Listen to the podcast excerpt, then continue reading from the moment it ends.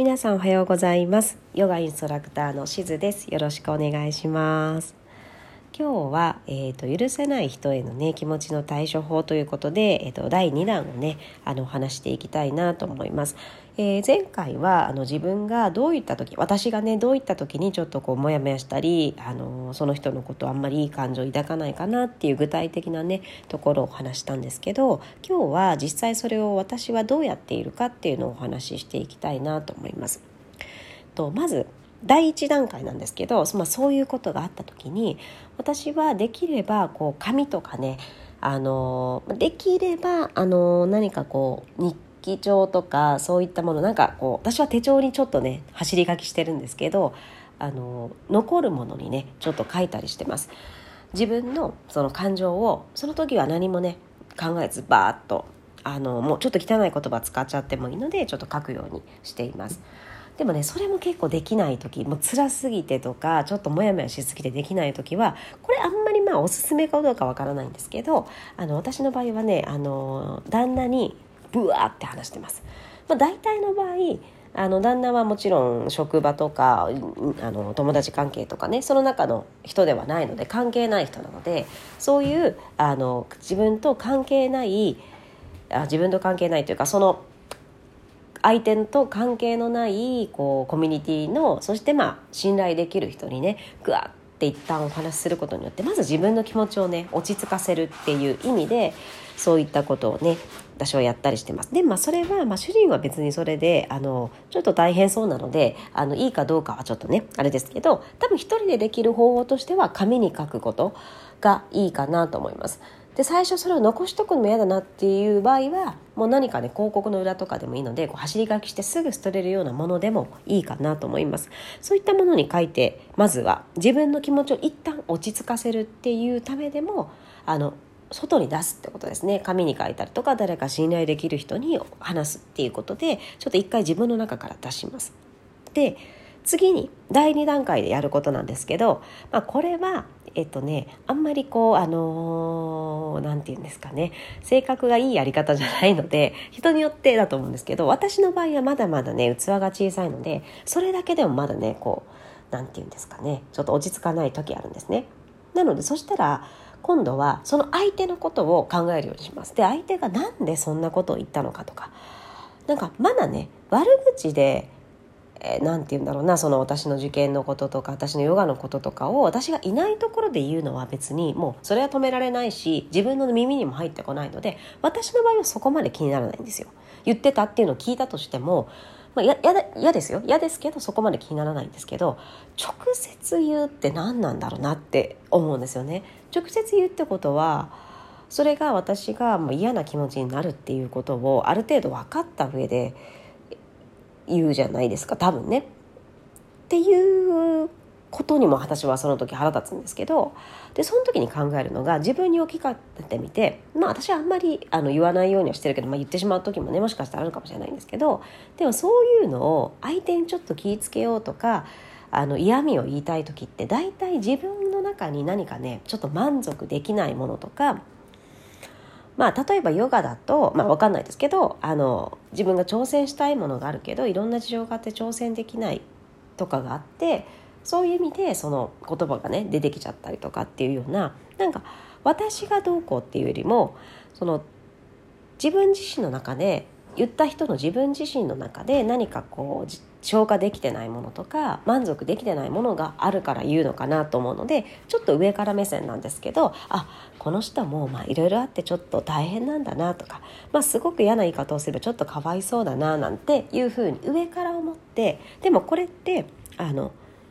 まあちょっとねあんまり性格よく良くない言い方になるかもしれないんですけど一旦相手のことの状況を考えようとしてるんですね。相手のその気持ちとか相手が言った状況を想像しようとしてるので一旦自分が一回吐き出すっていうとこからちょっともう一段階いってるのかなと思います。で私はできればもうそこで相手のことを思うのはなくそうとしてます。まあ、そこでその人を好きになる嫌いになるはね自分の中のあの気持ちもありますしもうそこで許せるかもしれないしそこでまだちょっと嫌いだなと思ってある程度ね距離を置くとかっていうのもあるかもしれないんですけど一旦そこで私は相手のことを考えるのはできるだけねやめるようにしてます。で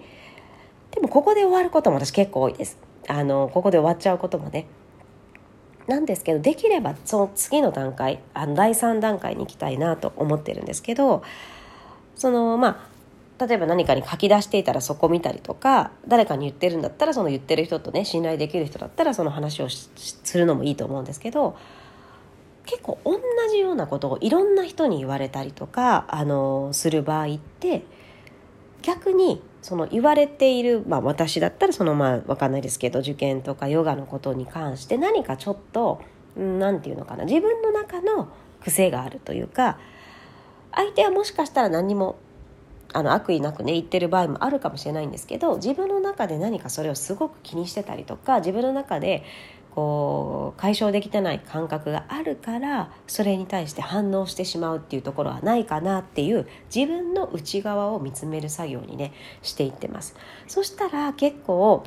同じようなねことを言われたりとかあのー、したりとかこういろんな人にねっていう場合はこういう部分を私は気にしてるんだなっていうところでそこにまず気づいてあげる。なのでこういうその許せない人がいる時とか自分の感情が動き動く時ってこれはヨガでも言われてるんですけど自分の何か癖とか自分の内側に気づくすごくねあのある意味貴重な機会でもあるのででもすぐにねその第第 3, 第3段階嫌なこと言われてもう嫌だとか腹立つとかなってる時にすぐ断裁断裁第3段階にはねいけないのでちょっと一旦そういう第1第2とかね段階を踏みながらそこから自分のねこう内側に入っていくっていう作業。多分ねあの結局はそこさえ自分の内側さえどんだけ攻撃されていてもまあ殴るとか別ですけどね。そういう言葉の攻撃とかされていても自分の中で比較的落ち着いてたりとか解決されてたら多分そこまで自分がこう迷ったりね悩んだりすることって少なくなってくるのかなと思うので自分の幸せにしていくためにその自分の内側を見ていくっていう作業にねあの使っていけたらいいなって私もまだねできてなかったりしますが使っていけたらいいなと思っています。でそれで1個、まあ、これに関係するところであのヨガのね知恵もお伝えしていけたらなと思うんですけどあの、まあ、ヨガストヨガスートラっていうねヨガではすごく有名なあの聖典が経典があるんですけどその中である文章でですねちょっと今から読み上げますね。他の人の幸福を喜び不幸を憐れみ他の有徳を喜び不徳を捨てる態度を培うことによって心は乱れなき静寂を保つっていう言葉があるんですね。これ私すごい良くてでしかもその後に解説があるんですけどあのサマーディってまあその何て言うのかなこう本当平安みたいなねことを言うんですけどサマーディに至ることに関心のある人にもヨーガなどやるつもりがないという人にも少なくともこのスートラこのまあ文章のことですね。このスートラだけは覚えておくように進めたい。それが日常生活の中で心を安らかに保つのに非常に役立つた役立つからであるって書かれてて私すごいこれが納得したんですね。これって人のためにやるんじゃなくて結局は自分のためにやるんだなと思ってやっぱり人の何て言うんですかね幸福を一緒に喜ばれたりそしてあの悲しいことがあったら一緒に悲しめてあのいいことがあったら一緒に喜べてでっていうようなことができると自分が安定していくんですね。やっぱり人の不幸を喜んじゃったりすると恨まれたりするし他の人がこういいことがあったらそれがなんか妬ましく思うと自分が苦しんじゃうしなので特に私みたいなねまだまだこうこれから成長していかなきゃっていう人に関しては他の人のためにやるとかこうならなきゃっていうよりも自分が心が安定して幸せになるためにこの、あの4つをねやっていこうっていうね、まあ、友愛、えー、憐憫金費、まあ、喜びのことなんですけどでシャリっていうねの4つのこの態度この何て言うんですかねこの心をあの育てることが自分でできれば自分自身が幸せになるのでそれをこう目指していけたらなと思っています。あのぜひね